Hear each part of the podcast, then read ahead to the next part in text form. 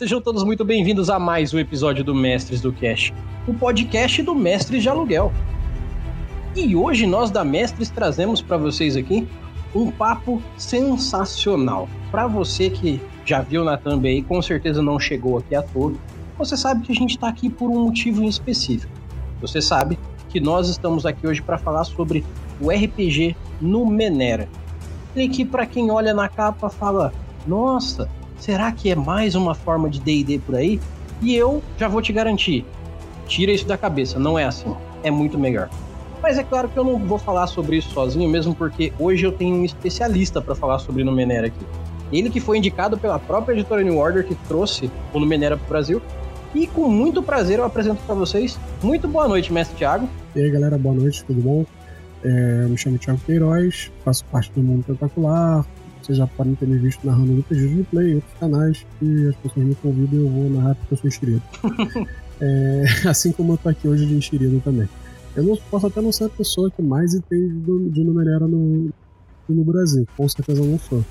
Mas eu manjo bastante, manjo bastante, eu acho que eu consigo ajudar bem legal a, a, gente aprender a jogar esse joguinho, que é um jogo bem maneiro. E é exatamente com esse especialista comigo eu quero começar falando de coisas diretas e rápidas para vocês, porque vocês sabem, aqui no começo eu faço um jabazinho, mas é, mediante a data de lançamento desse episódio, eu quero fazer um jabazinho diferente. Eu quero fazer um jabá um pouco mais rápido. Primeiro, já faz um mês que a loja da Mestres foi lançada. Como eu estou gravando um mês no passado, eu não tenho consciência de quantas pessoas compraram e de quantas pessoas estão consumindo.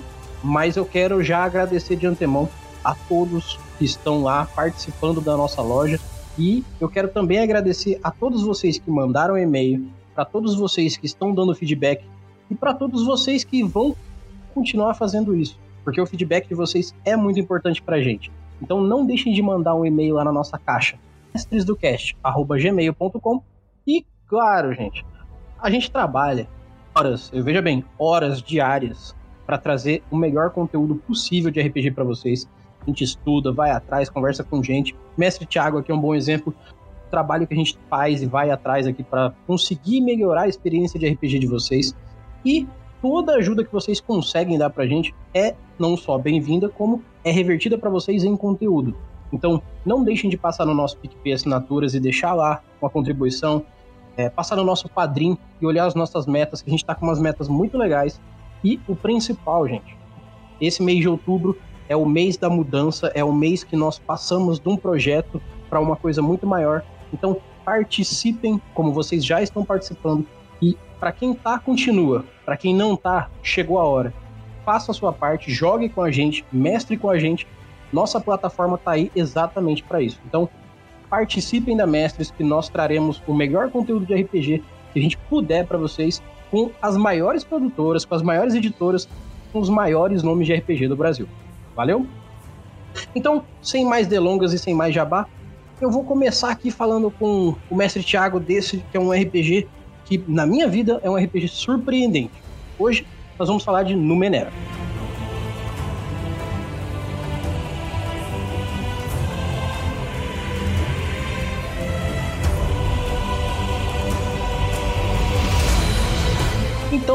Começando aqui o nosso papo de hoje, é, eu queria primeiramente falar para vocês que Numenera não é um RPG qualquer.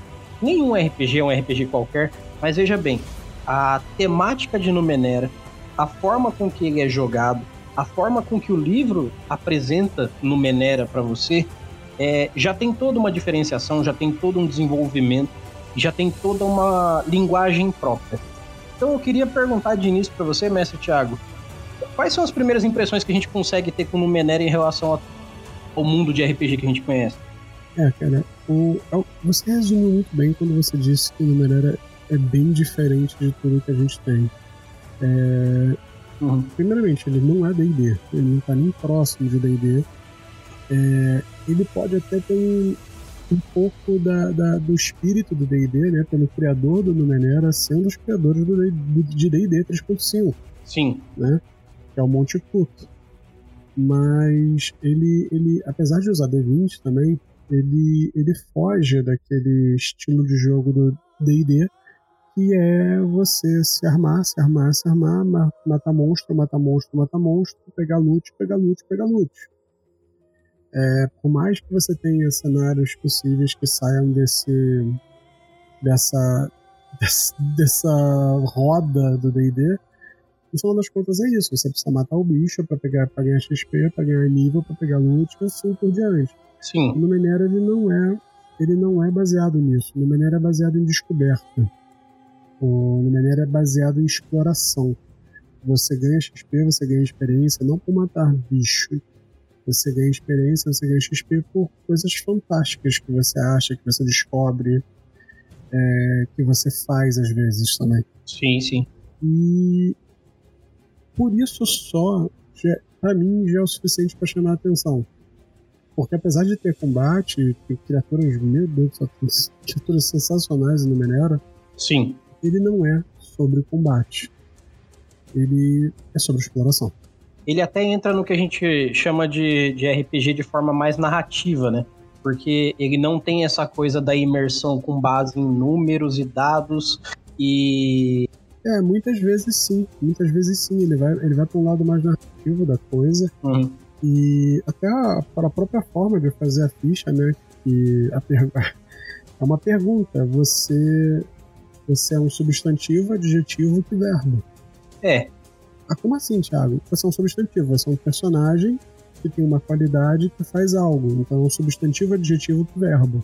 Uhum. Né? E só, só, só de você pensar que o teu personagem é basicamente isso, isso vai definir 80% da ficha do teu personagem, é, é, é, você faz um personagem muito rápido, você faz um personagem vai ser sempre interessante, porque ele pode ser muito é, customizável né, e customizado.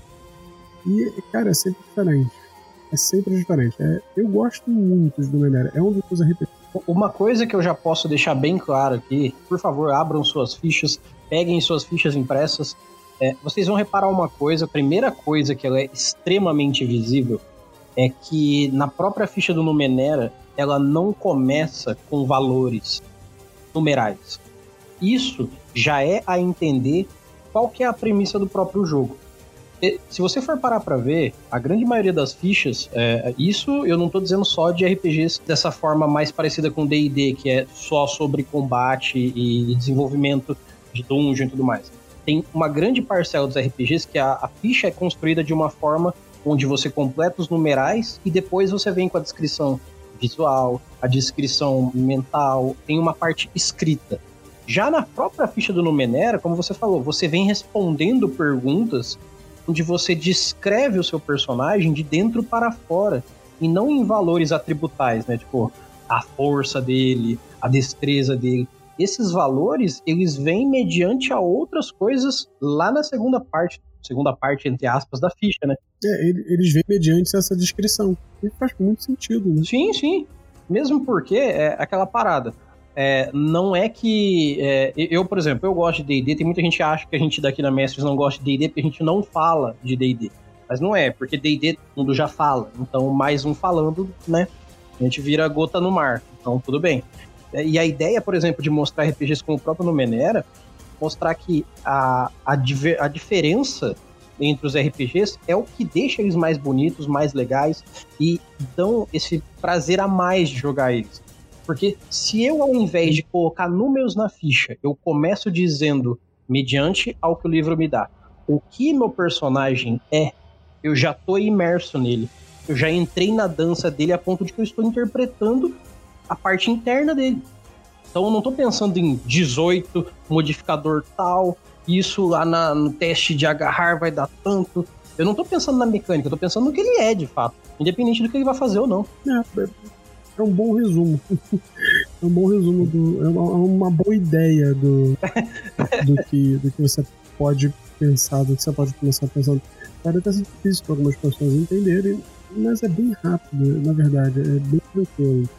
Eu já expliquei como jogar no Melhor, acho que, sei lá, muita gente, não faz ideia de quanta gente. E eu nunca tive dificuldade. Tudo der certo, hoje vai ser para mais gente ainda ao mesmo tempo. Tipo, tomara, um monte de gente. Tomara. eu, eu, eu, eu, eu, nunca tive um problema, sinceramente. O pessoal geralmente entende muito rápido, joga e se diverte bastante. Eu, eu, eu, eu não tenho, sinceramente, nenhuma reclamação assim, do, do Numenera em termos, ah, não, é desbalanceado, nada disso, não tem não. É, mesmo porque sempre essa parte de balanceamento, quando as pessoas são mais criteriosas nessa parte de, de regra e balanceamento, normalmente são com RPGs voltados à parte numeral. Eu conheço poucos RPGs que reclamam de desbalanceamento que, é, que não seja voltado para o numeral, por exemplo. A não ser quando ah, tem uma classe lá que ela não é boa para combate, mas peraí, você entrou no RPG que era para combate? Não. Ah, então você quer combater no RPG que não é focado nisso? É. Ah, e você procurou uma classe de um RPG que não é voltado para combate para combater? É. Aí a gente já tem noção de que a pessoa tá indo por um caminho muito esquisito mesmo. mas tudo bem. Ah, mas isso, isso até acontece, né? Vamos, vamos ser sinceros. Uhum. Pode até acontecer. As pessoas às vezes compram uma coisa achando que estão levando uma coisa e, e a outra. É. Né? É, o Numenera, se você quiser jogar ele assim, é, é, é Homer e você matando bicho por aí, você pode. Uhum. O jogo não vai te impedir. O jogo não vai te impedir. Você não vai ganhar XP, né? não vai ganhar experiência matando os bichos. É. Ou você pode ganhar também. Vai saber se o teu narrador chegar e falar: Não, olha só, eu dou XP pra matar bicho. Beleza, ok. O jogo não fala para você que é proibido. O jogo não vai te proibir de se divertir da forma que você quiser. É, se tá certo ou errado é uma questão de, de interpretação. Eu acho, né, é, é, sendo um jogo que tem tanta coisa legal, quando a gente olha, né, a gente abre o mapa do, do Nono Mundo, é, no mapa lá, aquele mapa grande, é tanta coisa diferente, é tanta coisa interessante, é tanta coisa de que diabos é isso, né? E a minha vontade é eu quero visitar aquilo para ver o que, que, é e não eu quero encontrar os monstros que tem ali e matá-los. Exatamente. Então vamos fazer o seguinte, agora que a gente já deu esse apanhato geral aqui, vamos ensinar para a galera como é que a gente trabalha com essa ficha, que principalmente, vamos lá, uhum. quem nunca jogou RPG nenhum e vai pegar o Numenera pela primeira vez, como tá com a cabeça virgem, limpa, de, sem RPG inicial, pode entrar na dança com uma facilidade até grande. Mas para quem já jogou algum RPG, principalmente RPG tipo GURPS, D&D, que tem essa pegada mais numeral e tudo mais, talvez sinta uma certa estranheza. Mas vamos tentar ser o mais generalista possível aqui. É, se você veio do GURPS direto pro Numenera, você vai sentir uma uma falta de duas horas fazendo ficha. Uhum, uma porrada. Não vai precisar de planilha no Excel. é, você não vai precisar do GURPS Fantasy, nem do GURPS Magia, nem do GURPS sei lá o que mais que você possa precisar. de ficar somando para ver se equalizou entre vantagens e desvantagens. Exato. A ficha você vai, você vai demorar 10 minutos pra fazer a ficha do Menera, se demorar 10 minutos. E os outros, sei lá, uma, os outros 1 hora e 50 que você ficar fazendo a ficha do Gup, você pode, sei lá, jogar bola. Você pode jogar o próprio RPG. Ouvir um CD do J Quest. Que dura menos de uma hora e meia. É. Isso.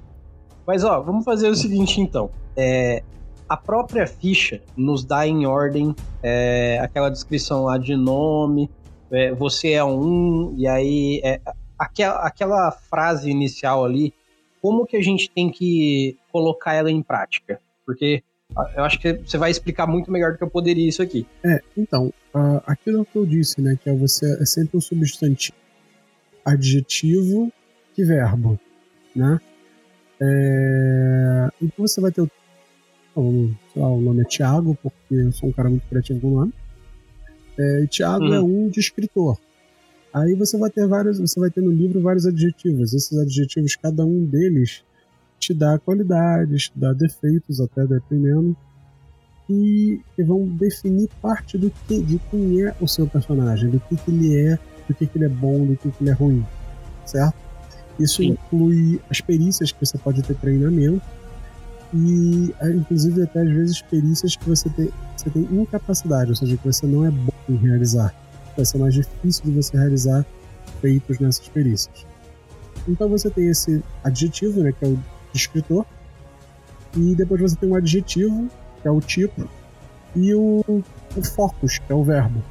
Então, por exemplo, uh, quando a gente pega o, o, o, livro de Numenera, a gente olha muito rápido, por exemplo, criando um personagem e a gente vê o adjetivo eu sou um, um esperto, certo? Então Sim. vamos lá, eu sou um esperto Glaive, que é o substantivo Glaive, é um, uma das classes do Numenera. A gente tem três classes: é, Glaive, Nano e Jack. Então eu sou um esperto uhum. Glaive e eu tenho o verbo. Então eu sou um esperto Glaive que vive nos ermos. Então eu vou pegar uhum. essas três descrições que vão estar nessa, nas páginas da, da ficha, né, nas páginas do livro, e eu vou preencher na ficha o que vem com elas. Algumas vão falar para escolher mais, mais perícias, vão falar para distribuir pontos em tais lugares. E pronto, a ficha está 80% dela tá feita. O, o, o que me leva a crer que essa distribuição é. Assim, teoricamente, a, as escolhas que você faz para a descrição do seu personagem já vai te dar os valores pré-prontos, correto? Sim, vai te dar 80% dos valores, vai te dar 80% da ficha, literalmente. Se eu for pegar aqui a gente começa a ter as. Por exemplo, um detalhe interessante na ficha, no, no livro do Meera. Você tem uma lista de perícias que eles dão. Sim. Mas você pode criar as perícias também. Não é obrigatório você seguir aquela lista. Os próprios focos e descritores, dentro do livro você também tem um capítulo que te ajuda a criar alvos, se você quiser. Porque você não é obrigado a, a seguir aqueles ali. Você pode fazer outras coisas diferentes. Sei lá é com você e com o teu narrador, né? Então vamos sim, lá. Sim, sim. Se a gente pega na ficha, se a gente vai a partir da página 47 do livro básico, é, também tem o livro do jogador, que é basicamente um capítulo de criação de personagens em separado. Que é pra você, mestre Sim. cuidadoso, não dar o seu livro grande e ele ficar vendo estragar o teu livro às vezes. Vai saber, né? nem todo mundo tem jogador cuidadoso. Exato, acontece, acontece. É, então você vai na página. Exatamente. Então você vai lá na página 47 e você vê, por exemplo, lá você tem uma, tem uma lista com, com, com vários é, descritores, né? Então vamos supor que você escolha esperto, né? Aí tá, o, que, que, o que, que o esperto diz pra gente? Vamos dar um exemplo. Você é perspicaz e pensa rápido. Você entende as pessoas, então consegue enganá-las, mas raramente enganar. Pela sua facilidade em ver as coisas como elas são, você rapidamente capta como as coisas funcionam, avaliando ameaças, piadas e situações com precisão. Talvez você seja fisicamente atraente, ou talvez você use sua sagacidade para superar quaisquer imperfeições físicas ou mentais. Você recebe o seguinte benefício. Aí isso daí é a mecânica. Sim. Né? Então, sagaz, você, você começa com essa característica, sagaz, significa o quê? Que você tem mais dois na sua reserva de intelecto. Uma coisa importante para a gente explicar é, aproveitar que estamos falando de reserva de intelecto, é que os atributos no Menera são três: é, potência, velocidade e intelecto. Exato. Só que esses atributos, só que esses atributos eles são fixos, como em D&D, por exemplo. Uhum. Você não tem força 18 e aquele atributo é um atributo imutável a maior parte do tempo, a não ser que algum mago te jogue uma magia para diminuir a tua força, ou você seja tocada por um fantasma, né? E, e a força. Sim. É, no Menera, os atributos são reservas. O que, que são essas reservas? São números que podem ser, que eles podem diminuir durante o, o, curso do jogo, por motivos diferentes. Isso a gente pode falar mais à frente. Certo. É, então você tem o Sagaz, que é mais dois na sua reserva de intelecto, é, perícias, você é treinado em todas as interações envolvendo tiras ou passa.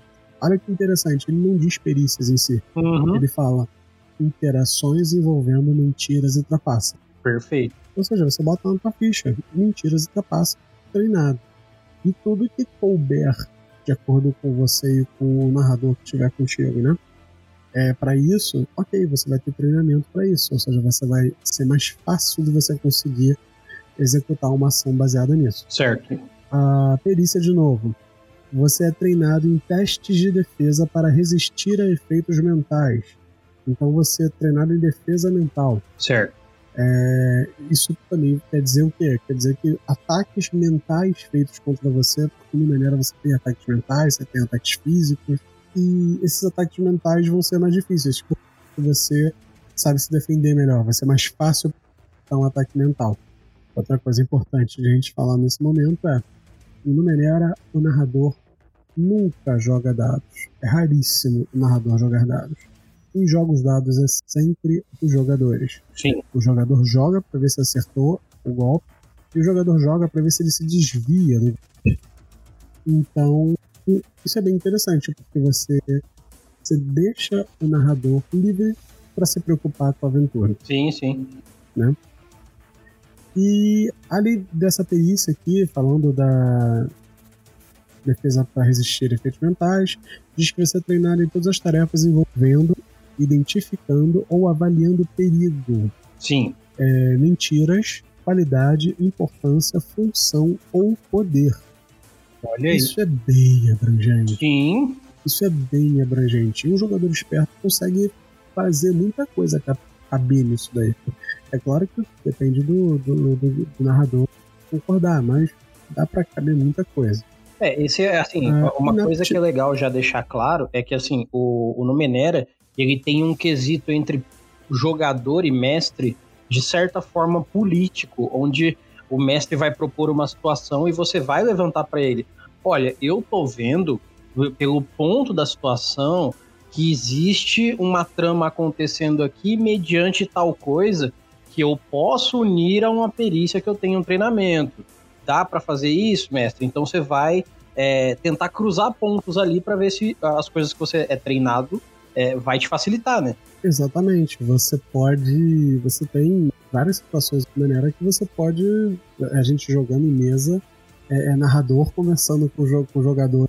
Ah, isso cabe, isso não cabe. Ah, entendeu? Acontece muito. Uhum. Já cansou de acontecer comigo jogando, então, pô, é super natural até. Porque é aquele negócio, eu conseguir uma vantagem, né? E o, o narrador tentando tornar o jogo mais lá difícil, talvez. Sim, mas por um lado é muito bom, cara, porque é. isso vai manter a pessoa imersa no jogo o tempo todo. Porque se ela quiser utilizar os melhores Sim. dados dela, ela tem que estar tá prestando atenção em tudo o tempo todo, para que quando ela achar uma brecha para usar uma, uma habilidade, uma perícia, ela tenha a aptidão de falar assim: peraí, nisso eu quero fazer tal coisa. Então ela não pode ficar desligada, ela tem que estar tá focadíssima. Sim, com certeza, com certeza. Aí, continuando. Inaptidão. Você nunca foi bom em estudar ou decorar conhecimento trivial. A dificuldade de qualquer tarefa envolvendo tradição, conhecimento ou compreensão é aumentada em um passo. O que, que significa isso? Assim como você é treinado nas coisas, então você tem a sua vida facilitada, facilitada quando você executa tarefas relacionadas àquele treinamento, a inaptidão ele dificulta você executar tarefas relacionadas à sua inaptidão, certo? É, daqui certo. a pouco eu vou explicar o que, é isso de treinado e aptidão, o que, que isso faz em termos de mecânicos. Aí, além da inaptidão, a gente tem o equipamento, a ligação com a primeira aventura, etc. Aqui você já começa a ter algumas coisas. Então, quando a gente vai para ver o, o, tipo, ou quando vai para ver o resto das informações da ficha, ele vai preenchendo o resto dessas coisas né?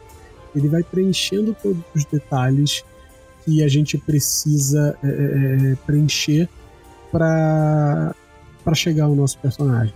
Vamos supor que a gente terminou de preencher o esperto, né? E aí eu decido que, pô, ah, tô vendo aqui com o Eli, ele tá narrando para mim, eu, não, pô, acho que eu vou fazer um Jack. Jack, ele, a classe Jack, né, o tipo Jack, ele vem da palavra, do termo em inglês chamado Jack of all trades. E a, tra uhum. a, tra a melhor tradução para isso, para mim, é o pau pra toda obra. É, é basicamente isso, é Jack of all é. É o brasileiro Zé. É o Zé. É o Zé. É o, é o porteiro. É o Zé que faz tudo. É o porteiro. Isso. Mas quem não tem aquele porteiro no prédio que, né, sabe fazer tudo, desde construir uma bomba nuclear Exato. a desentupir pias e coisas etc. Exatamente. É, então, você escolhe o Jack, então você vai ter outras informações ali no Jack que vão te ajudar a preencher a sua ficha. E eu não vou chegar nessas informações, a gente pode pular isso por enquanto, e já ir para a terceira etapa, que é o, como eu brinquei, o verbo, né? Que é o, o, é o foco. Né? Vamos supor que eu queira um, controla a gravidade.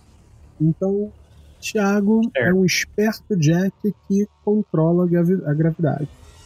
Eu vou ler quem controla a gravidade, vou ver o que isso aqui faz, o que isso me dá, Ele vai me dar poderes, assim como ser Jack me dá poderes também, me dá treinamentos, etc. E eu terminei de fazer isso. Eu terminei de fazer a ficha.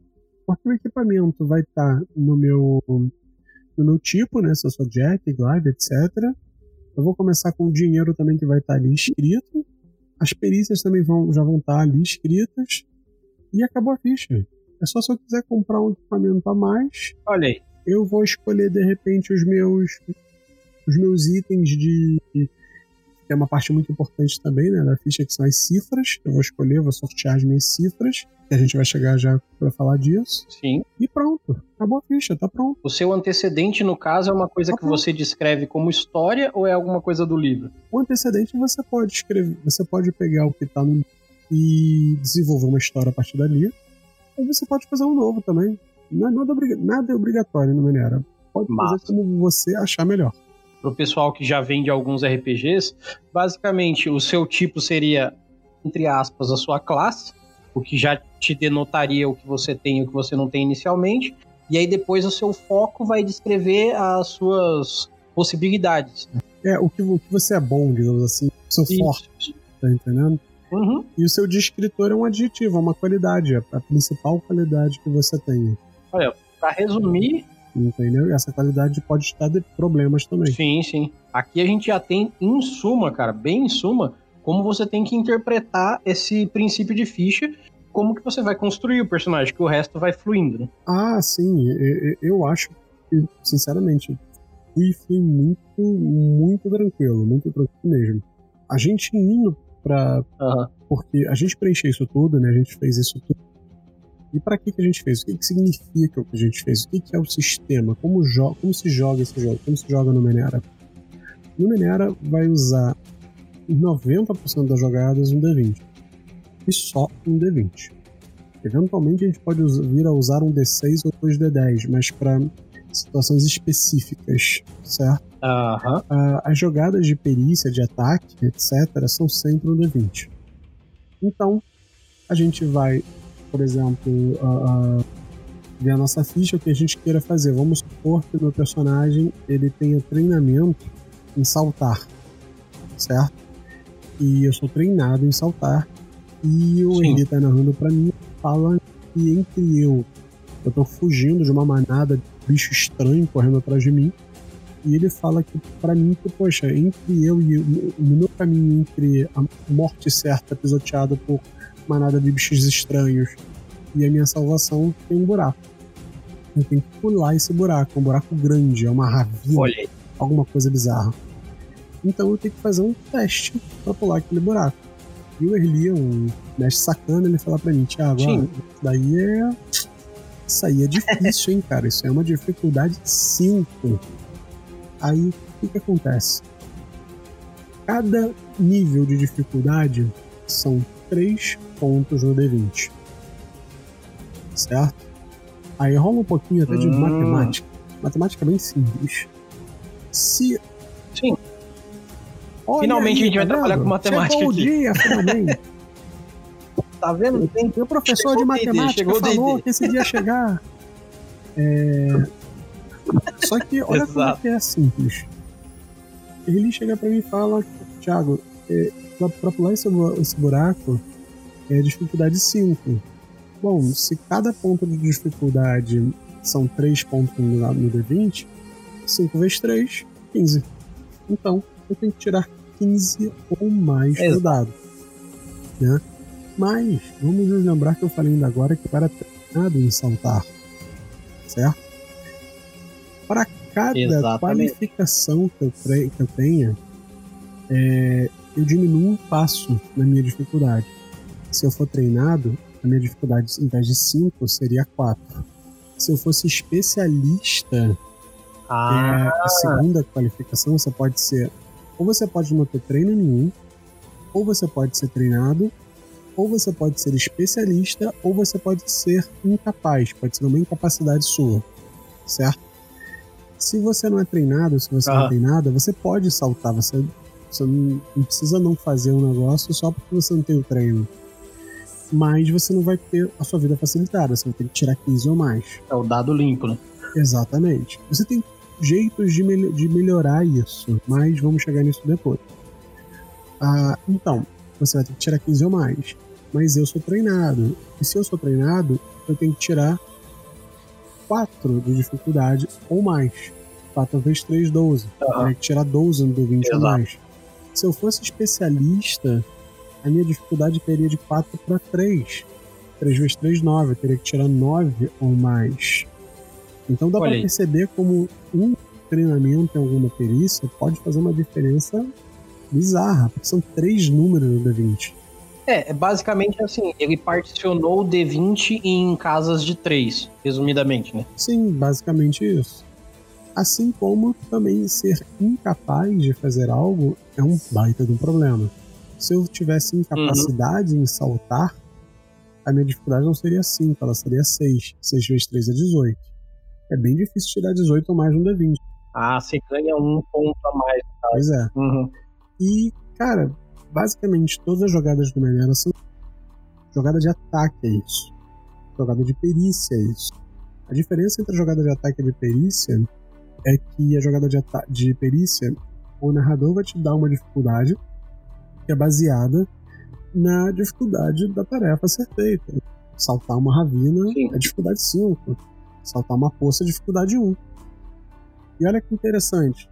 Eu tenho que saltar uma poça. Ele chega para mim e fala: ah, dificuldade 1 é uma poça grande, né? Fala, ah, mas eu sou treinado uhum. em saltar. Então a minha dificuldade seria zero. Se a dificuldade é zero, querido, você não precisa nem jogar. Você passou. É, você pula. Acabou. Você pula. Pronto. É, se uma coisa tem dificuldade menor do que o seu treinamento, automaticamente você só declara que faz e faz. Exatamente. E aí a gente chega no outro, no, um outro jeito de facilitar as jogadas, que é o esforço. Uhum. Ah, todo personagem no Menera, quando está no primeiro nível, ele começa com um ponto de esforço. Ele pode adquirir mais pontos de esforço quanto for passando de níveis e quanto for melhorando, né, quanto for avanços, como a gente chama no sistema. Quando ele for passando de graus, etc., ele pode adquirir mais pontos de esforço e assim por diante. Então, como funciona o esforço? Vamos voltar para essa jogada aí de saltar. Uhum. Vamos saltar essa ravina de novo. Eu não tenho, eu não sou treinado em saltar. E eu quero pular, porque se eu não pular, eu tô ferrado. vou ser atropelado por esse bando de bichos aí. Uhum. Ele fala pra mim que a dificuldade é 5, ou seja, eu teria que tirar 5 vezes 3, 15 para conseguir saltar. Eu falo pro ele, pô, cara, eu, eu, eu tenho que passar, eu tenho que conseguir, então eu vou me esforçar e eu vou usar o meu ponto de esforço, vou gastar pontos de velocidade e saltar é, ligada, é ligado à velocidade, por exemplo. Sim. Poderia ser ligado até à potência, de repente. Se você for querer avaliar que se usar força das pernas para saltar, não sei. Isso vai depender de narrador para narrador. Eu, eu, eu diria que saltar seria mais velocidade, mas tudo bem quiser potência, não tem problema. E aí eu vou gastar 3 pontos da minha reserva de velocidade, ou de potência, se for, depende. E quando eu me esforço, gasto 3 pontos da minha reserva de velocidade, vamos supor que a minha reserva fosse 15, ela agora vai ser 12, né? Sim. E a minha jogada era dificuldade 15, não era dificuldade 5. Eu tinha que tirar 15 ou mais. Sim. Eu reduzo passo da dificuldade de 5 para 4. Basicamente, cada esforço você tira um ponto da, do, do gerador e abate um ponto do teste. Eu abato, no caso, eu abato três pontos né, da, da reserva da habilidade. É, não, o ponto que eu falo, o, o, ponto que equivale a três, no caso, né? Isso, tipo, é, exatamente. É, um da velocidade é igual a quando faz esforço, um da dificuldade, que equivale a três no dado. Exatamente. Então, você. Qual a simbologia disso? Qual a explicação de, de haver esse gasto aí da, da habilidade? É porque você fez um esforço, você se esforçou, você se cansou, ou você fez um sacrifício para conseguir passar naquilo, né? E fazendo isso, você, vamos supor que eu tenha tirado 16 e, pô, passei. Passaria até se não tivesse feito esforço mas passei. Sim. né? E, pô, Thiago, mas então, cara, eu vou poder fazer 5 de esforço. Gasta minha velocidade toda e eu passo. Não, não pode. Por que, que não pode? Porque você só tem um ponto de esforço. Esse ponto de esforço Exatamente. é, ele é renovado para cada ação que você faz, para cada é, turno seu. Mas se você só tem um ponto, você só pode gastar um por turno, Exato. certo? Então você só pode usar um esforço. Então não tem como você gastar todos os pontos de velocidade para garantir que você passou. Não se você só tiver um de esforço. Se você tivesse dois pontos de esforço, você poderia gastar seis pontos de velocidade e diminuir a Exato. dificuldade do seu teste em dois. Ó, já que estamos falando de rolagem, gente, eu já posso levantar as duas perguntas básicas aqui para jogadores de dados de 20 lados. Ah, então é, até quantos pontos de esforço eu posso ter acumulado? Tem um limite para isso? Então, depende do grau do teu personagem, né? Quando a gente passa de Ah. nível, quando a gente passa de nível para para a gente adquirir um ponto de esforço, a gente tem que fazer um avanço no personagem. Cada avanço, cada um desses avanços, você tem que fazer uma série de avanços para passar de grau. Você tem que fazer um de cada, ou seja, aumentar o esforço é um dos avanços. Aí um outro avanço, por exemplo, é aumentar o valor de uma, de uma reserva de habilidade. O outro avanço é comprar uma perícia, ou se tornar especialista em uma perícia. Um outro avanço é fazer outra coisa, e assim por diante. Você só vai poder aumentar o esforço de novo quando você tiver feito todos os avanços e ido para grau 2. Aí você vai poder comprar outro esforço. Aí você vai ter que fazer todos os avanços e ir pro grau 3 para poder comprar outro esforço Sim, sim. fazer todos os avanços e assim por diante. É parecido com aqueles MMORPG que você tem uma árvore de, de coisas para fazer, onde você tem, é, entre aspas, pré-requisitos para subir de nível. Então, os pré-requisitos seria é, preencher essas etapas. Quando você preenche todas elas, você sobe, no caso aqui, de grau. Exatamente. Subiu o grau, Perfeito. Você pode, você vai fazer aquilo tudo de novo. Uhum. É, é meio que um MMO nesse sentido, até é engraçado. É, é uma é uma característica bem gamista dentro de um jogo que não é exatamente gamista, né? Mas é, é- eu, eu gosto, é um flavor legal, na minha opinião. É uma mecânica interessante porque ela faz você ver sua ficha de uma forma mais. é, não chega a ser pontuativa, mas a sua ficha é um minigame na sua mão também. Sim, Você vai procurar responder aos pré-requisitos da ficha para subir de grau, para você tentar evoluir o mais rápido possível. Então você tá jogando um jogo e tem um minigame na sua mão, basicamente. Exatamente. Agora, uma outra coisa interessante é o seguinte: é, dependendo da, da- do tipo do seu personagem, né? Se ele é um Jack, se ele é um Glaive ou se ele é um Nano, Uhum. ele vai ter uma característica na ficha dele que se chama reserva, né? Essa reserva pode estar, no caso do Glaive, em potência, no caso do Nano, em intelecto, e no caso do Jack, é onde é, é onde você quiser, pode ser em potência, em, em velocidade ou em intelecto. E o que, que é reserva? Geralmente, geralmente não, você começa com reserva 1, né? E o que, que é a reserva? A reserva é o seguinte: toda vez que você for usar alguma coisa relacionada àquele, àquela habilidade e você tiver que gastar um, dois ou três pontos, ou quatro, sei lá quantos, você vai reduzir o número da sua reserva dessa conta. Ou seja, você se lembra, Erli, quando eu falei para você que eu ia me esforçar, gastar três pontos da minha velocidade para diminuir a dificuldade de 5 para 4 naquela jogada de saltar? Sim, Pô, cara, eu esqueci de te falar, ele, ele, o meu Jack, a reserva dele é em velocidade.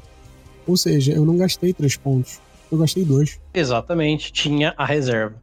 Exatamente. Então, a reserva, dependendo de onde ela né, dependendo do tipo de personagem que você tem, ela vai facilitar certas coisas para você fazer. E existem habilidades especiais que usam é, é, é, pontos de habilidade. Você tem que gastar um ponto desses atributos, né, da potência, da velocidade do intelecto, para ativar, para usar essa velocidade, para usar essa, essa habilidade. Sim, Por exemplo, a, é, vamos supor, né, que eu, meu Jack tem essa habilidade de espancar e eu tô indo num combate com uma criatura. É, vocês se lembram quando eu disse que o combate é que nem uma jogada de perícia? A diferença é que a perícia, a, a dificuldade é dada pelo mestre. O, o combate, a dificuldade, depende da criatura que eu tô jogando. Então, que eu tô lutando contra, aliás. Então tem criaturas que têm dificuldade 2. Sim. Então você tem que tirar 6 ou mais para acertar.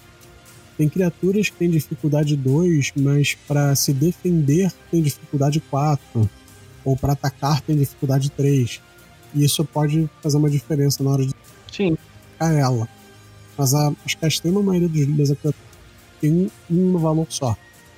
Ou seja, digamos que eu vou atacar o Abissal, a criatura que o, o, o Erli acabou de colocar para vir depois mestre muito sacana. Ele me bota, o Abissal vem para cima de mim e eu ganho uma iniciativa. A iniciativa é jogada geralmente em cartas de baralho, Sim. né? Você tem as cartas no Menera, você pode usá-las também. Ou você pode também jogar iniciativa no D20, certo? Depende de como você quiser, você pode fazer como você quiser. Se, vamos supor, um personagem for treinado em iniciativa, uhum. é, eu prefiro até o D20, tá? É, sendo treinado em iniciativa, você di, vai disputar a iniciativa com com a criatura. Se a criatura é dificuldade 2, você tem que tirar mais do que ela, mais do que a dificuldade dela. Então, se você tirar 8, você já vai agir primeiro que a criatura e pronto. Sim. Certo? Ah, usar a carta de baralho, o pessoal geralmente usa para definir quem vai primeiro entre os jogadores, mas acho que nem precisa, não vou falar a verdade. É porque o pessoal da minha, minha mesa adora usar carta de baralho pra tudo, então eu acabo incorporando tudo que eu jogo. você veja bem, o próprio RPG propondo uma mecânica diferente dos dados, que já é uma coisa legal pra caramba. É, mas, cara, eu, eu, eu na dúvida se o livro fala de carta de baralho que é simplesmente pira minha, porque meus colegas adoram usar cartas de baralho. Eu tô na dúvida agora, sinceramente. é porque tudo que a gente joga usa carta de baralho em alguma coisa. Impressionante. Mas vamos lá. Uh, então, a gente tem uma coisa muito interessante que vai acontecer aí. Eu ganho a iniciativa dessa criatura ataco ela. Quando eu ataco, eu escolho que eu vou espancar ela. Sim. Então esse ataque é um espancamento. Eu, eu ataco e inflijo um ponto de dano adicional usando qualquer arma, exceto as mais leves, como um chicote ou uma faca pequena. Sim. Isso é uma ação. Então vamos supor que o meu Jack ele tenha uma massa, uma espécie de massa no, no mundo, uma coisa muito bizarra que uma massa, no final das contas. Aquele, aquele item é um item médio. É, armas, dependendo do tamanho delas, elas têm específicos. Armas pequenas cheiram 2 de dano. Armas médias cheiram 4 de dano. E armas grandes cheiram 6 de dano. Certo? Armas pequenas têm uma coisa interessante. Elas cheiram bem menos dano, mas o ataque feito por elas é facilitado em espaço. Ou seja, essa criatura, por exemplo, que eu vou atacar, o Abissal, se eu estivesse usando uma faca, em vez de te dificuldade 2 para acertar ele, a minha dificuldade seria 1. Um. Ou seja, bem mais simples, né? Sim, sim. Vamos supor que eu esteja com a minha massa, minha, é, é uma arma de, de esmagamento, né? então espancamento faz sentido usar com ela. E eu ataco a criatura, é, tiro, sei lá, 10 do dado, acertei, porque a dificuldade dele é 2. Eu gastei um ponto de potência, porque espancar é potência. Eu gastei um ponto de potência Vamos supor que eu tivesse 10 de potência, agora eu tenho 9 e eu dei 1 de dano a mais. Ou seja, ao invés de dar 4 de dano no, nesse abissal, eu dei 5. Muito bom. Simples assim. Você tem outras perícias, você tem outras, outras habilidades, né? Que fazem coisas diferentes. É, então você tem o trespassar, que geralmente é para armas de, de, de, ponta, né? De ponta afiada. Sim. É, e você tem coisas que não dão dano, mas te ajudam em alguma coisa. Por exemplo, prática em armadura. Significa que você é treinado para usar armaduras. O que vai te facilitar para usar uma armadura que se você não tivesse treinamento, você perderia pontos, mais pontos na sua velocidade e talvez até na sua potência, na sua potência mesmo, na armadura, por dia. Por hora, aliás, se não me engano, nem dia, por hora. Se você não for treinado em armadura, você perde. Se você for uma armadura pesada, você perde 4 de velocidade por hora dentro do jogo. É um negócio absurdo. Caraca. Se você for treinado, é, se você for treinado, facilita. Ou, por exemplo, outras habilidades, como treinado sem armadura, que é uma, uma coisa bem, bem interessante. É, quando você é treinado sem armadura, você ganha a perícia defesa de velocidade. O que é defesa de velocidade? Toda vez que alguém te fizer um ataque e você quiser esquivar, isso é uma defesa usando velocidade. Então você vai ter facilitado aquilo. Se fosse o Abissal atacando, a dificuldade dele para me desviar dele é 2. Se eu tivesse treinado sem armadura, a dificuldade para me desviar dele seria 1. Um. Uhum. Mole, mole, né? Olha. E eu não precisei gastar ponto nenhum para isso, não precisei gastar nada. Inclusive, novamente nessa parte, a gente lembra do que você falou lá no começo sobre mestre não rola. É, as dificuldades, elas são, é, vou colocar assim, fixas, porque elas... Estão no livro, estão lá na criatura e são fixas.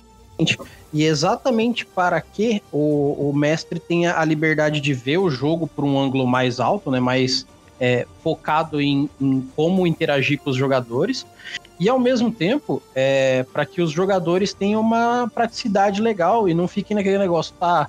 Mas será que eu tenho que somar mais não sei o quê? Eu tenho que fazer mais não sei o quê? Isso aqui tá certo ou tá errado? O bicho bate dificuldade tal. Você defende com o dado ou não.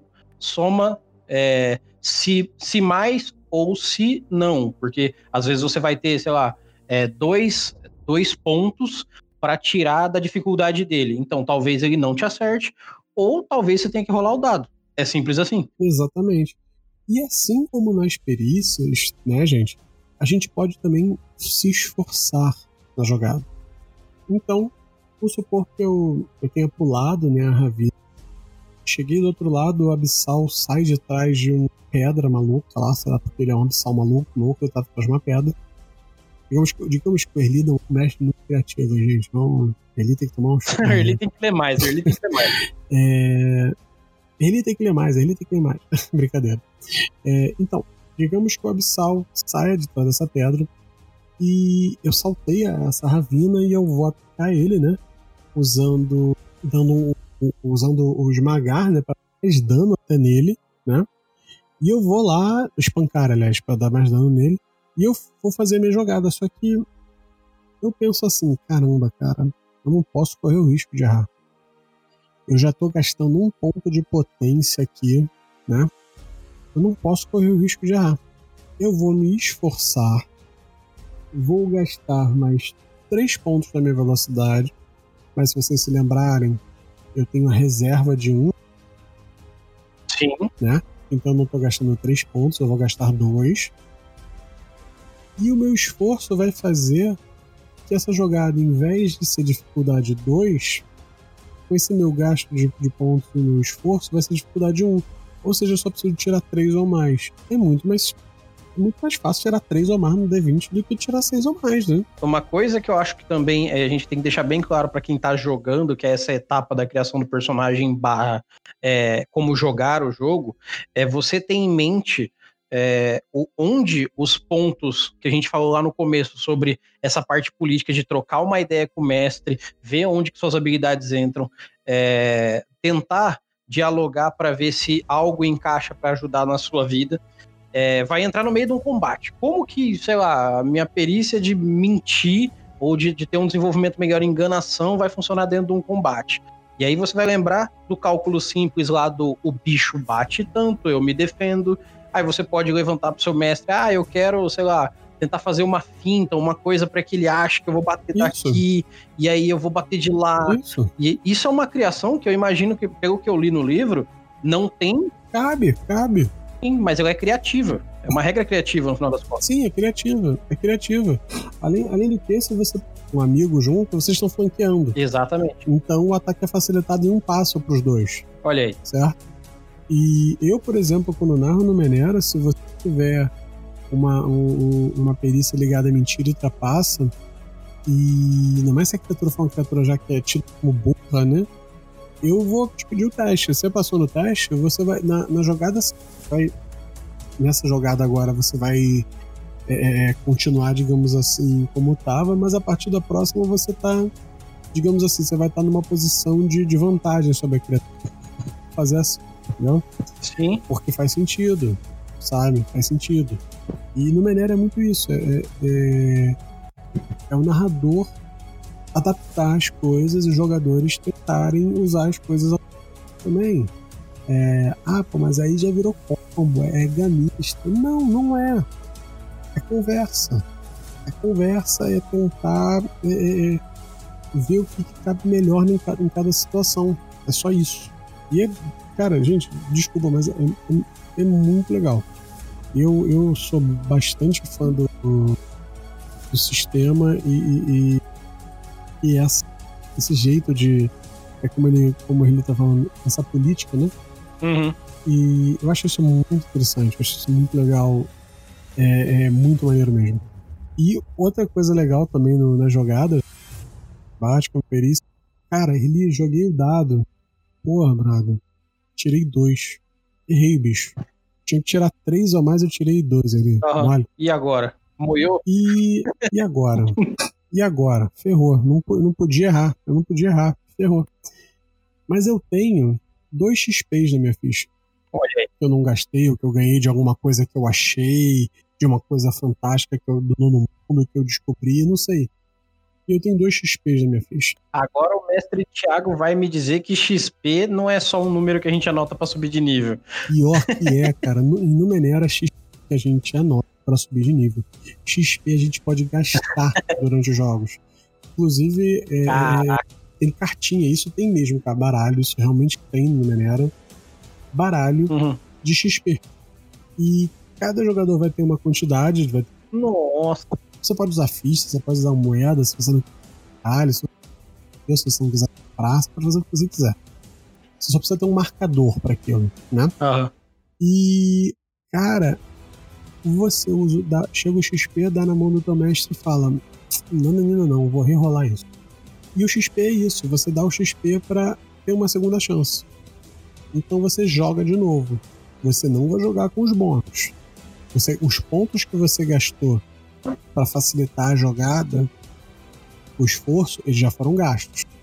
Você vai atacar como se fosse um ataque normal, como se fosse. Se você quiser fazer isso, você vai ter que gastar de novo. Passou? Beleza. Passou. Seja uma perícia, seja o que for. Passou, beleza. Conseguiu. E o XP, na verdade, ele acaba sendo uma, como diz os meus amigos, é uma faca de dois legumes. Se o XP te ajuda para essas coisas, o XP também é uma defesa do jogador para as intromissões do mestre. O que, que são as intromissões do mestre? Sabe aquele momento chato quando você tá jogando um jogo, você tira um fumble, você tira um no dado, né? Você tira o pior resultado possível. Uhum. Quando você tira o pior resultado possível, o mestre ele tem direito a uma intromissão gratuita. O que é essa intromissão? O mestre vai ferrar a tua vida, o narrador vai ferrar a tua vida de alguma forma.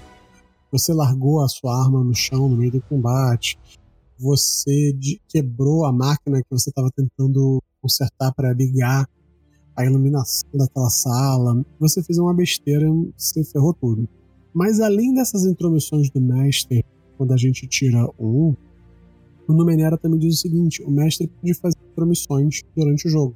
É claro que você não deve exagerar, você sair por aí fazendo intromissão a cada segundo, senão, meu Deus do céu, você vai ser um cara muito chato. Uhum.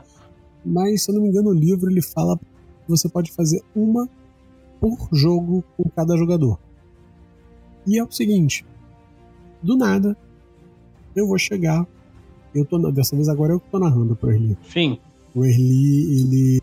O Erli ele tá fugindo lá do, desse, dessa manada de bicho, ele pulou a ravinha, bateu no abissal, né? Tá lá todo pimpão, tá lá felizão, tá em frente, tá conseguindo sair dessa, dessa arapuca, dessa enrascada. E eu chego para ele, pego dois XPs e dou na mão dele. Ala. Isso é um convite. Se, eu uhum. mestre chega e te dá dois XP pro jogo, você aceita isso e eu vou ferrar a tua vida. É a famosa situação das poções antes da dungeon, né? Muito save point, Exatamente. muita poção. Acho que vai dar algo de errado. Exatamente. acho que vai dar ruim. É. Acho, que, a, acho que tem um livro. É, o que, que significa isso? Quando o narrador te dá dois XPs, você vai pegar um desses XPs e vai ficar para você, e o outro você vai dar para um coleguinha, para um outro jogador de mesa, que você quiser. Não pode ficar para você, você tem que dar para alguém. Uh, e aí você vai fazer o quê? Você vai receber intromissão do mestre gratuita. É como se você tivesse tirado um do dado, tido nenhuma jogada na hora ali. E o mestre vai ferrar, fazer alguma coisa pra ferrar a tua vida. É isso. Isso é uma intromissão do mestre. Só que, eu tô indo lá, tô dando os dois XPs pro Erli, só que o Erli fala, cara, eu quero correr risco de me ferrar agora. Eu não quero esses dois XPs. Mas se ele quiser negar minha intromissão, ele tem que pagar por isso. E para me pagar, ele tem que me dar um XP.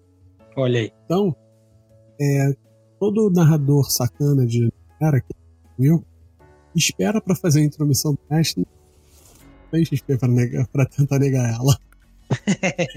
Por quê? Porque é o momento que você sabe, pô, o cara acabou de usar o XP ali, o cara não tem mais XP guardado com ele. É agora que eu vou ferrar a vida dele, agora é que eu posso deixar esse jogo aprimir. Né? Você não precisa fazer só nessas horas, é claro, você pode fazer o que quiser. Mas eu, por exemplo, adoro fazer nessas horas. Uhum. Jogadores ficam loucos, cara. É engraçado.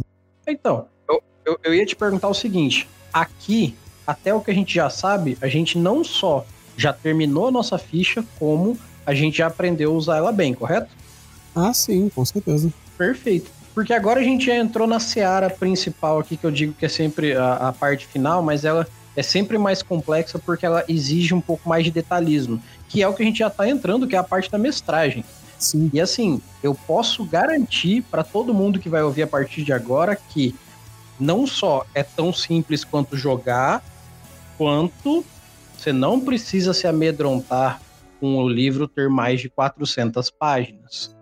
Essas duas coisas eu posso garantir. É, o fato do livro ter 400 páginas ou mais é, é, justamente uma coisa boa, porque ele te dá um monte de ideia. Né? Exato. Não, não é tudo regra. Na parte do cenário do, do livro. Não, não é.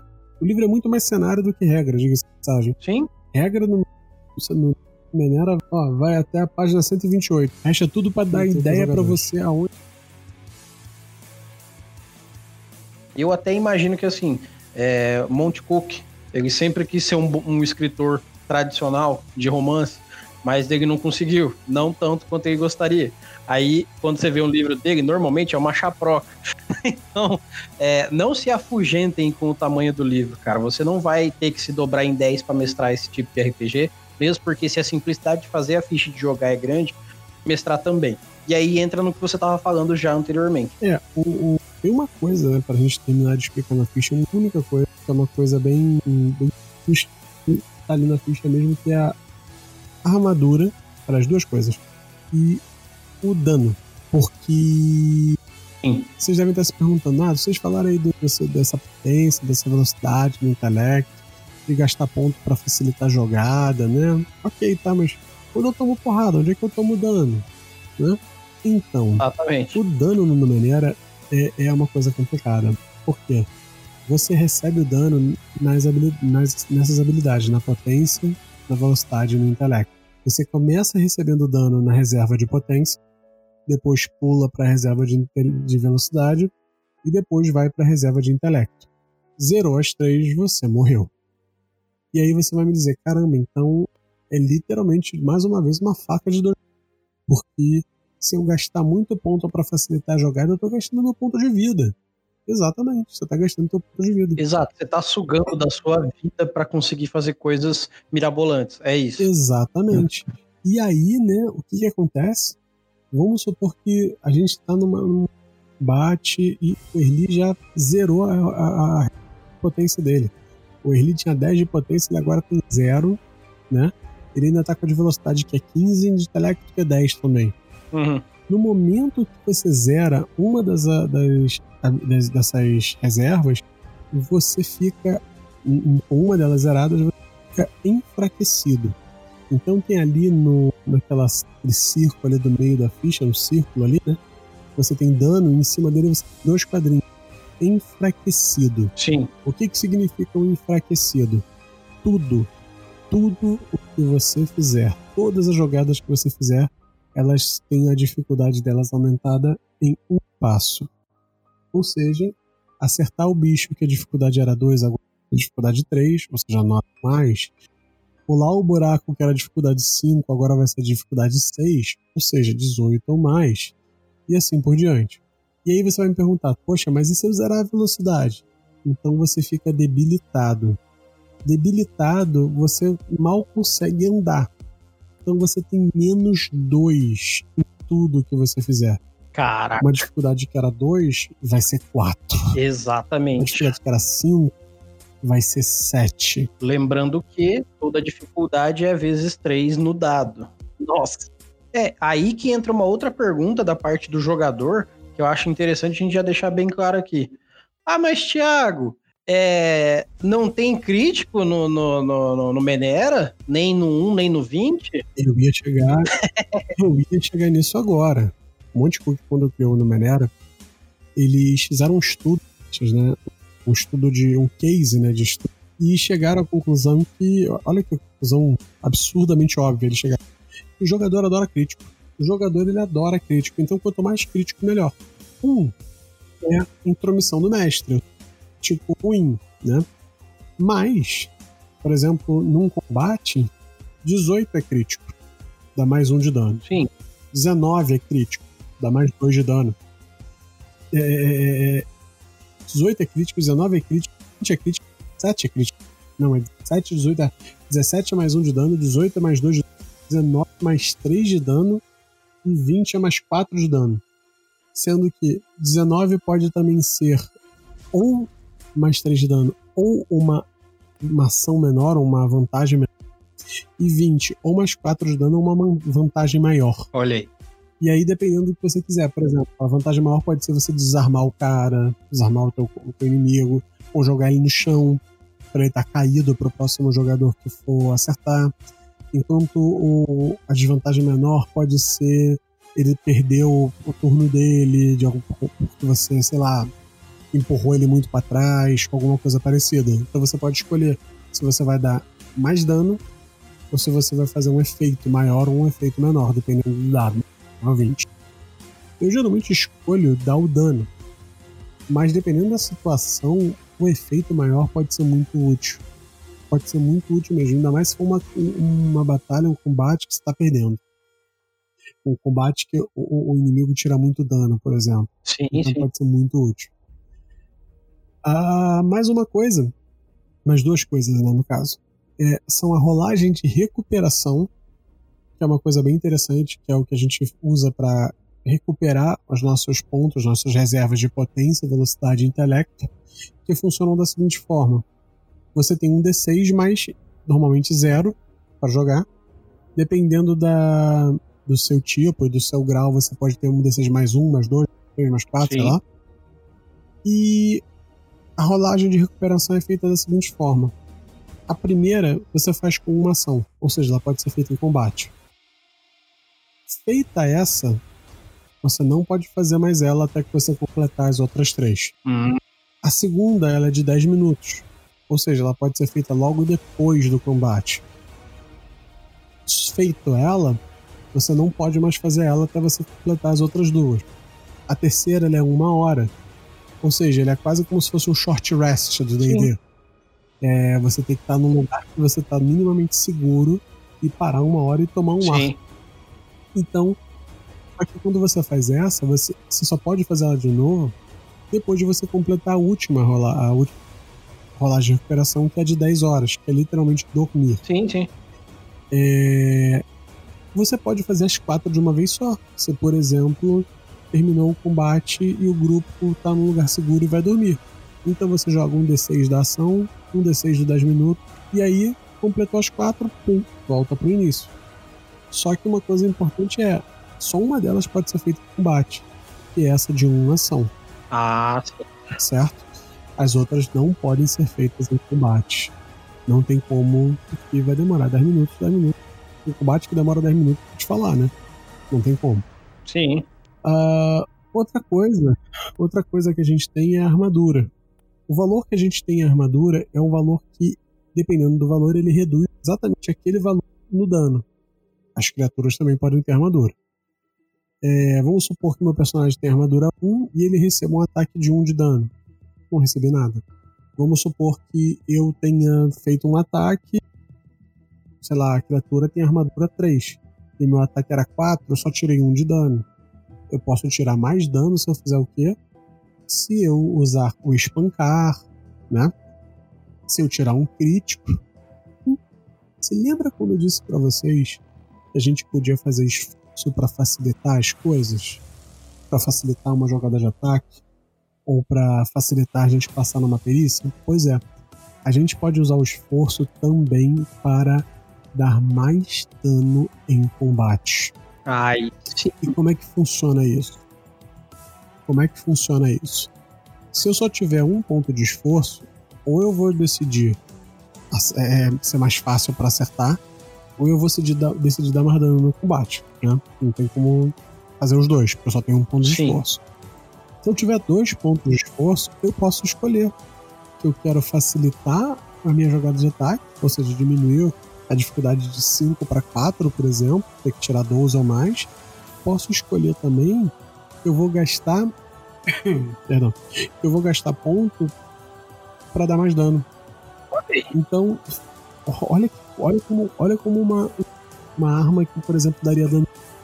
Pode dar muito dano no Menera. Narrativamente é quando você Digamos dá aquele que... grito desesperado e. Ah! E faz isso. Exatamente. Olha, olha, que, olha que loucura, hein? É, vamos supor que eu tenho uma faquinha fazer um ataque contra uma criatura que tem dificuldade 5. Ou seja, eu teria que tirar 15 ou mais. Uhum. É, como ela é uma faca pequena, né? Ela é uma faca, ela dá 2 de dano. Então ela é pequena, ela tem um modificador de menos 1 para jogada. Ou seja, em vez de 5, eu preciso tirar dificuldade 4 ou mais. Ou seja, 12 ou mais. Eu vou gastar aqui 3 pontos da minha velocidade é, no caso 2, porque eu tenho reserva e a, a Olimpíada habilidade, né? Uhum. É, eu vou gastar dois pontos para facilitar a minha jogada, para facilitar meu ataque. Ou seja, eu tenho que tirar dificuldade 3 ou mais, ou seja, 9 ou mais. Olhem, é era 15 ou mais, já virou 9 ou mais. Olha só. E o meu segundo ponto de esforço, eu vou gastar mais 3 pontos de velocidade, ou seja, eu vou gastar um total de 5 pontos. Sim. Certo? E eu vou aumentar o meu dano em 3. Porque quando eu gasto esforço, eu aumento o dano em 3.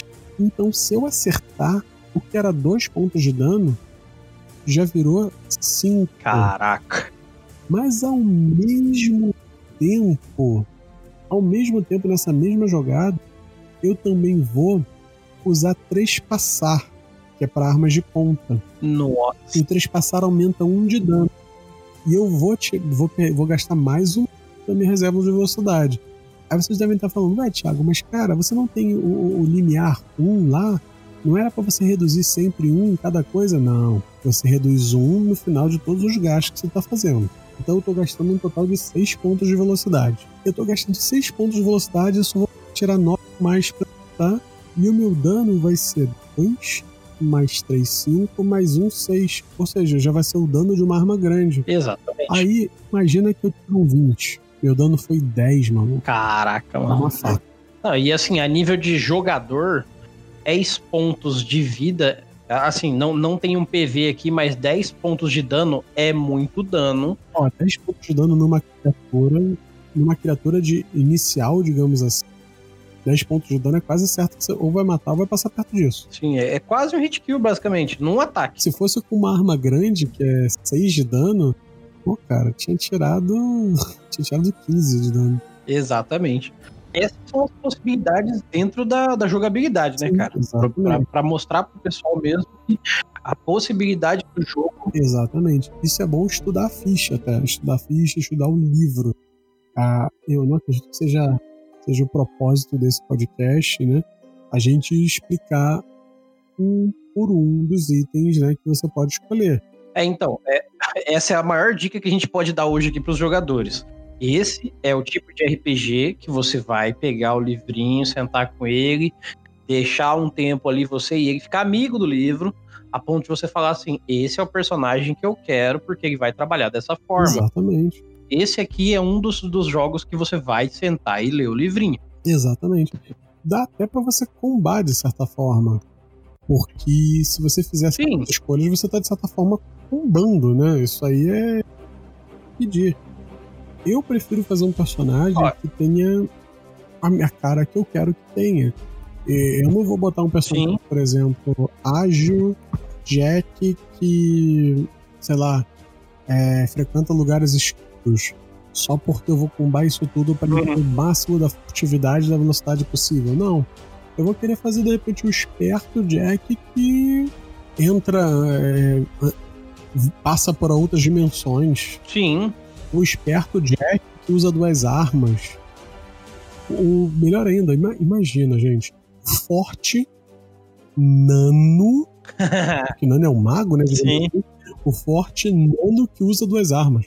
Nossa. Você pode querer otimizar o teu personagem. Claro que você pode, é um direito teu. Mas você pode também fazer um personagem super interessante e, tipo, sabe, jogar com ele. Pode. É, o, o Numenera, ele tem essa característica de te deixar ser gamista, né? Sim, exatamente. Ele te permite ser gamista, uhum. mas ele não torna o personagem, o cara que não é gamista, inútil. Não torna mesmo. Exatamente. Porque o personagem vai ser útil. De alguma forma ele vai ser útil. Em algum momento esse personagem vai brilhar. Você pode ter certeza que vai. Exato. E eu vou te pedir uma coisa então, Thiago, para que a gente é, faça uma conclusão legal aqui. Quem está pegando o livro do Numenera a primeira vez, seja um jogador experiente ou não, eu queria te pedir duas dicas. Uma dica para quem vai pegar o livro para jogar e uma dica para quem vai pegar o livro para mestrar. Como é que você consegue dar duas dicas bem completas aí? As, as duas dicas vão envolver o último passo que eu tinha para falar do jogo. Por, por, coincidência, beleza? É sério mesmo, completa coincidência. Primeira dica pro jogador: você tem que ler o que você quer do jogo, né? E uma coisa muito importante no jogo do Numenera são as cifras e os artefatos. As cifras e os artefatos são coisas dos mundos antigos, dos nove mundos que existiram antes, né? Que ficaram jogadas por aí e que são achadas como, quase como se fossem artefatos arqueológicos. A sociedade né, é, é, do nono mundo adapta eles e consegue utilizar eles para utilizações que não necessariamente eram é, é, reais deles. Ou seja, o que pode ter sido uma faca de pão em uma outra civilização virou uma espada laser. E assim por diante. Então, a minha primeira dica pro jogador é essa. Quando você está fazendo o seu personagem e você vai jogar as cifras que você tem direito para começar, estuda a cifra, porque a cifra faz uma diferença no teu jogo. A cifra, dependendo do poder dela, tem cifras bobas, tem coisas bobinhas, mas tem coisas que são literalmente lançadores de foguete. Então pode fazer uma diferença absurda no jogo. E, além disso, os artefatos, que são cifras que vão além de um uso só, de poucos usos. As cifras são itens mágicos de um pouquíssimos usos. Os artefatos são itens, são cifras de vários usos. Eles podem esgotar, dependendo do, do artefato. É difícil. Você vai, toda vez que você joga ele, você joga um. É, isso para os jogadores. Para o narrador, se você quer narrar uma, um jogo de uma maneira legal, vai lá, Abra o seu livro a partir da página 129, a partir da página 130, no caso, né? E lê. Lê aquilo ali. Ah, Thiago, mas é coisa pra caramba, cara. Mais de 100 páginas, brother. Né? Vai tranquilo. São 90 e poucas páginas, eu acho. É, mas, cara, vai tranquilo. É muito interessante. Na, você pode até é, é, não, não jogar e não fazer é pelo menos interessante para te dar ideia, até para os jogos, sem sacanagem. Sem sacanagem. Lê a parte de, de, de cenário desse. O cenário desse livro é muito rico e ele. As coisas que tem no nono mundo vão te dar inspiração para fazer uma aventura. Você não precisa nem pegar aventuras feitas às vezes. Você pode pegar uma para pegar o, né, o, o, o, o, pique do jogo, né, a manha, mas depois disso, cara, vai tranquilo, vai muito tranquilo. Lê o cenário, vê o que, que é o relógio de Kala, vê o que, que é o baluarte, os lugares no baluarte. Você pode fazer jogos de exploração lá no, nas áreas selvagens do, do além. Ou você pode fazer intriga palaciana no baluarte. O jogo ele pode ser desde exploração a intriga palaciana. É, é muito rico é muito rico. Ó, e uma das coisas aqui que eu quero deixar também como dica é o Numenera, ele não é só um sistema de RPG, ele é um sistema, um ambiente, ele tem toda uma lore, toda uma criação histórica. Então, se você vai o nome do sistema do Numenera é Cypher System, até. Sistema Cypher. Exatamente. Se você quer ver o sistema só pelo sistema, você vai pegar o Cypher System. Não você vai pegar o Numenera porque você quer jogar naquele mundo. É como se ao invés de você pegar o livro do D&D, você pegasse lá o livro de Greyhawk. Porque aí você está jogando com as regras do D&D dentro do mundo do Greyhawk. Então, é, para você que está ouvindo no podcast, preste muita atenção no que você ouviu até aqui. Se for o caso, volte e ouça de novo, porque as dicas do cara valem a pena. E assim, o sistema é simples, fácil, direto, prático e rápido. Sim. Ele tem todos esses adjetivos, entendeu? Inclusive, ele, é, se você quiser, eu te passo um arquivo para você disponibilizar. É uma ficha criada por um, um cara americano, eu até conheci ele, é o Justin Alexander. E foi traduzida por um conhecido Doug. Uhum e é uma folha de consulta rápida para Numenera, que ele é muito útil, ainda mais se você está começando a jogar ou se você está começando a narrar era agora. Sim. E ele tem um, um, resumo do sistema todo, do, ele tem um resumo do todo, coisa de, sei lá, 15 páginas. É maravilhoso. E isso está em português. Está em português, está traduzido, foi traduzido pelo Faz assim, depois você vai me mandar isso aqui e eu vou botar o link, eu vou, vou subir no nosso drive, vou botar esse link aqui, porque se o pessoal já tá vindo aqui para ouvir, para ficar facilitado, é, essa vai ser a, a mão na roda 2 desse episódio. Essa, essa, essa fichinha aqui, eu vi ela em inglês, eu vi no, no Games, que a gente que é o narrador né, da, da Multiple Games, a gente tem acesso. E eu vi, eu uhum. falei, eu vou traduzir isso daqui, vou pegar para traduzir né? Uhum. E aí eu peguei para traduzir esse Doug, esse rapaz, ele também já tinha se tornado narrador da Monte Cook Games. Ele se tornou um pouco tempo depois de mim, se não me engano. Só que ele pegou antes e traduziu e jogou na net. Jogou no grupo de Numenera brasileiro. Uhum. Aí eu falei, pô, cara, já poupou meu trabalho, tá? Pronto. Tá feito, está totalmente feito. Então vou fazer o seguinte, Thiago, pra gente fazer nossas considerações finais, tem mais alguma coisa que você quer enfatizar aí do sistema pra gente fechar com chave de ouro isso aqui? Cara, é, dizer para vocês, o jogo é muito fácil. É, um resumo muito rápido tudo é o seguinte: tudo vai se resumir a, jogadas, né, tanto de perícia quanto ataque, se resume a jogadas de D20.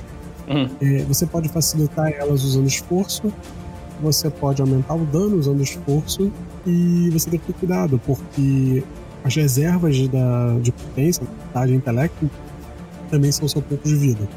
Então você tem que conseguir manejar esse, essa utilização de esforço com não ficar sem pontas de vida. Né? Exatamente. Né? E, e, é isso, é sempre isso. É um D20, a dificuldade vai ser. Cada ponto de dificuldade são três números no dado, ou seja, um é 3, 5 é 15, né? Uhum. E é isso. Simples assim. É muito simples. E a minha dica é não se mate tentando fazer coisas épicas, porque é, dá vontade. Mas não se mate fazendo coisas épicas, por é. favor. A menos que você saiba que você vai dar muita sorte no dado. Tipo, que nem eu de vez em quando. Eu, eu sei lá, eu, eu, eu, brinco que eu tenho um sexto sentido pra.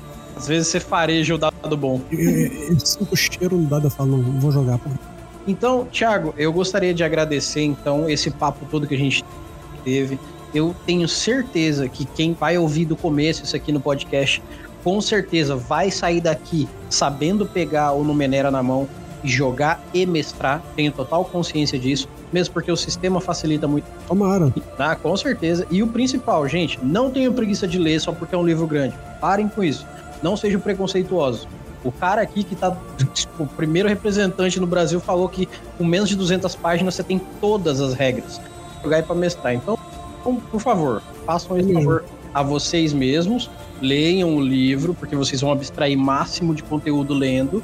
Ouçam esse episódio aqui quantas vezes for necessário para que vocês peguem por osmose aí o conhecimento também, aqui de uma forma resumida. Não deixem de olhar no link desse post aqui, que vai estar tá lá o link do arquivo que o Thiago vai mandar pra gente, para ter um resumão para você que leu e quer só dar aquela polida final. E assim, eu queria agradecer, Thiago, pela disponibilidade. Queria agradecer pela, pela sua participação aqui, porque apesar dos pesares, como eu falei para você antes da gravação, eu sou um fã também do mundo tentacular, então tentando não tietar, mas muito obrigado pelo trabalho de vocês do mundo tentacular como um todo. É, obrigado como representante da, da, da Cook Games também tá falando isso aí pra gente hoje. E eu gostaria de agradecer não só a sua presença, sua disponibilidade, como gostaria de pedir que você fizesse todos os jabás necessários aí. Pedir pro pessoal, quem, quem puder, quem quiser, quem curte cultura, os jogos de terror em geral, é, dar uma olhada no Facebook, no Twitch, no YouTube, é, no Tinder do Mundo Tentacular. A gente deve ter todos esses, eu não tenho certeza, mas acho que deve ter também. Então curtam os canais do Mundo Tentacular, é, curtam os canais da New Order. Eu também trabalho para a New Order. É, e, pô, estamos aí. O que se tiver alguma dúvida, manda mensagem, pode mandar mensagem para mim. Depois eu respondo. Se eu puder ajudar, eu ajudo. É, exatamente. Para você que está ouvindo esse podcast, muito obrigado pela sua atenção e participação. Eu espero que esse conteúdo, como sempre a gente fala aqui, faça diferença para suas futuras mesas e que no Menera RPG seja o próximo RPG que vai estar tá na tua mesa para você se divertir bastante com ele. No mais, é, eu gostaria de dar boa noite pro mestre Thiago, boa noite, valeuzão aí. Boa noite, obrigado pelo convite. Valeu. Eu agradeço a todos, meu nome é Erli e eu estarei aqui esperando por vocês. A gente se vê nos nossos próximos episódios e até mais.